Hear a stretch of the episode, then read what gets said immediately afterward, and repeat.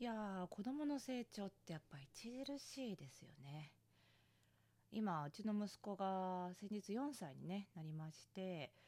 やっぱねまあうん子供時代もちろん0歳から1歳1歳から2歳も、うん、身体機能とかねそういう面では成長著しかったんですけどやっぱり3歳から4歳とか4歳から5歳っていうのは今度まあ何でしょうね知能とか感情情緒みたいなところの成長がまあ著しいんだろうなって思うんですけどよくツイッターなんかでもね皆さん言ってますけど大型アップデートって呼んでる時期があって子供がこうやたら寝る時期とかがあるんですよ。やたら食べてすごい寝る時期。あのこの間まで10時11時になっても寝なくてガミガミ怒ってたのになんか今日は8時半ぐらいから眠いとか言い出してぐっすり寝ちゃうみたいなね。いう時って大型アップデートがかかってて OS にね であの次の日になんか急に言葉が増えてたりとか急になんかすごいペラペラ喋るじゃんあんたみたいないう風に変わったりすることがあるんですけどそれぐらいガンガンガンと上がるんですよね。でそういうのを見てるとねやっぱりその例えばあのうち結構トイレトレーニングってものがねありましてそのおむつからおむつを外してトイレでねあの用を足せるようにするっていうことを手助けするトレーニングっていうのがあるんですけどあのそれに結構難航難航してたっていうか私があんまりやってな やってないんですよ。でなんでやんないかっていうと、まあ、そういう大型アップデートの時の感じとかを見てるとできるようになる時にしかできないんだなっていうことなんですよね結局は。なのであの身体機能だったり心だったりの状態によってやっぱりいくら親がガミガミ言ったところでできないものはできないんですよ。でガミガミ言ってた諦めたら急にできるようになったりするっていう、まあ、結局その本人の状態が整っていればその周りがややんややんや言わなくてもちょっと手助けするだけでできるようになっちゃったりするので、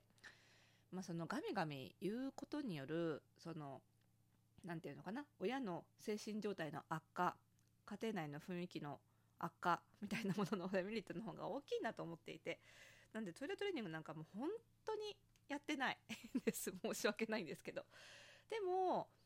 あの順調にまあちょっとね多分他の子よりは遅いのかもしれないんですけど、まあ、順調にお手洗いで用を足せるようにもなっているんですよね。でこれってまあでも子供を産んだから気づいたっていうことではなくって実はもう以前からそういうもんだなって私は思っていて、まあ、心理学でそういうことを学ぶっていうのももちろんあるんですけどあの対大人に対してもね例えば私はあの仕事としてファッションっていうジャンルにとか心理学っていうジャンルに限ってですけど人様に物事を教えたりとか情報をお伝えする仕事をしてるわけなんですがその誰かに何かを教える時ってその教える方がいくらすごくても、まあ、何をもってすごいとするかですけど技術があるとかね教えるトークが優れてるとかそういうことがあったとしてもやっぱり教わる側の側の準備ができてないと入っていかないんですよ何にも。で人それぞれその時に腹落ちする準備ができているものとそうでないものがあって客観的にその人を見てあこういう知識を身につけたら今のあの人のこの悩みは解決できるのになとかそういったことがあってもその本人がその知識が腹落ちするタイミングに来ていないと教えても無駄なんですよね。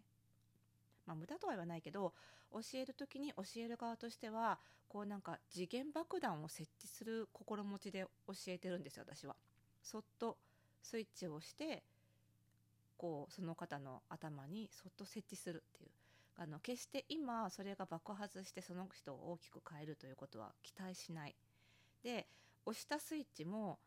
次元爆弾なんですがいつ爆発するかも私もわからないけどもしかしたら不発弾になってしまうかもしれないけど押してそっと置いて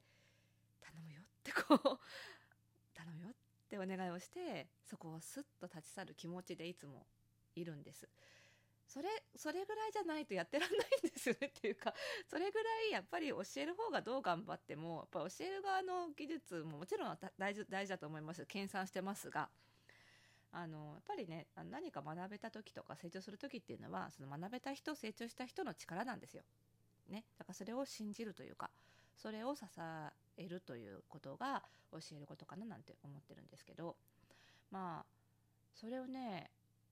でもさらにそこから一歩進んでいやでもそれはマンツーマン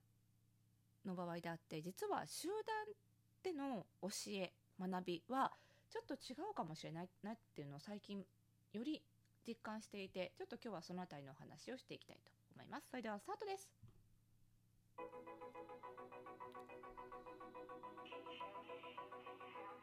はいということで始まりました。えー、97回目の配信でございます。おしゃれの呪いを解くラジオでございます。この番組ではあなたに巻きつくファッションへの思い込みイコールおしゃれの呪いをバサバサと解いていきます。服装心理学をベースにおしゃれをもっと楽しみ、自分を変えるコツをお届けしています。お相手はパーソナルスタイリストで日本服装心理学協会代表理事の久野久でございます。今日もよろしくお願いいたします。まあ、ということでね、まあ、よく前もね、多分1回か2回かポッドキャストで言ったことあると思うんですけど、まあ、私のあのずっと学んでいたあの心理学の師匠がね、言ってて、あの物事何か教えるっていうのは、この情報をね、その教える知識をあの鍋に投入する、パスタを投入するようなもんだと。まあ、知識がパスタだとしたら、鍋鍋の中にある水がねもうぐらぐら煮立っていればそのパスタを投入すればブワンと吹きこぼれるけれどもやっぱり鍋がの中の水がまだ水の状態で煮立ってなければパスタ入れたところに何も起こらないと。なので、まあ、要はそのパスタが大事パスタの質が大事とかっていうよりはその鍋の中の水がどんな状態にあるかっていうことの方がその人の変化にとっては大事なんだよっていうことなんですよね。なのであのこれまでね私パーソナルスタイリングっていうマンツーマンサービスをたくさんやってきてあのそのことはもう重々もう子育てする前から分かっていたのであのスタイリングその方のおしゃれな悩みを改善するとか外見を改善するにしても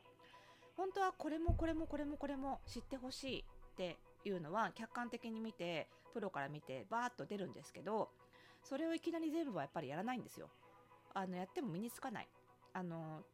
特にそのファッションっていうのは毎日の習慣っていう部分がすごく大きい。あの広告のモデルのねスタイリングではないのであの一般の方のスタイリングっていうのは毎日着る服の話なのでやっぱり生活習慣なんですよ。でその生活習慣をねいきなり全部変えるっていうのは無理なんですよね。やっぱりあの人間っていうのは変化に抵抗するその向上性って言って今の状態を保とうとする生物としての本能がやっぱり強いので全部変えるというのは非常にストレスになるし何より続かないので、この方は今はこれだったら変えられるなっていうところから一歩ずつやっていく。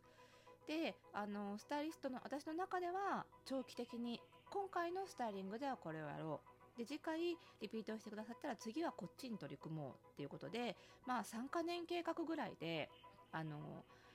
なんとなくこう計画を立てていくことが多くて、まあ、それもちろんお客様にお伝えするんですけどお客様自体も全部はやっぱり把握できないですキャトンとしちゃう感じなんですけどだんだん終わってみると確かにこの順番でよかったしこういうふうに順序立ててやっていかなかったら変われなかったっていう方がやっぱり多いのでそれぐらいいっぺんにたくさん教えようとしないっていうことをずっとやってきたんです。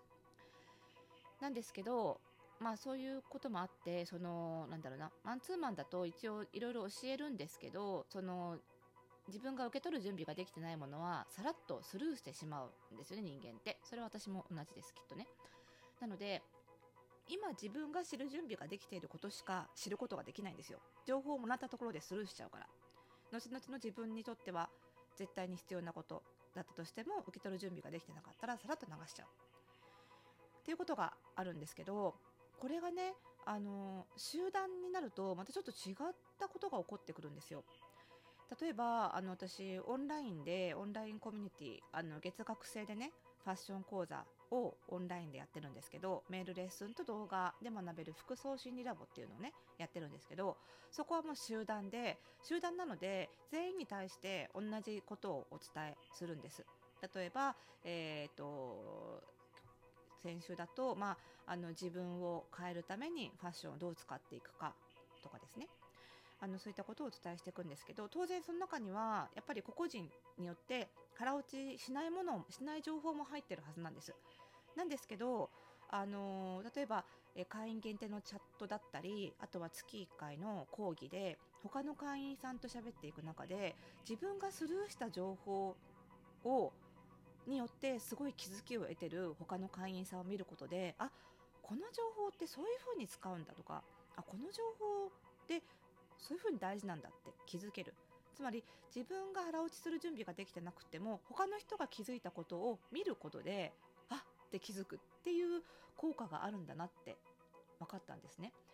なので、まあ、よくね成長は螺旋状っていうんですけど螺旋その右肩上がりではなくてぐるぐる回りながら上がっていくので一見景色があんまり変わってない気がするんだけど着実に上に上がっていくっていうねこの螺旋状なんですけどその。螺旋状ってやっぱり自分一人だと景色が変わんないから上に登っていくことが気づきづらいんですけど他の人も同じように螺旋を登っていると同じようでいて実ははって上見たら全く同じ位置なんだけど高い位置にいる人がいたみたいな。あこういう風に成長してるんだ。同じようでいてあああいう成長があるんだっていうことに気づけるっていうその螺旋のいろんなところにいる人同士がすれ違ったり真上に行ったりすることでの学び合いというかななんかそういう効果がすごくあるんだなっていうのに気づいたんですよね。だからま今後もちょっとファッションの情報伝達っていうのは私は結構集団のメリットが大きいなと思っているのでますますこの服装診ラボっていうのはちょっと力を入れていこうかなと思っています。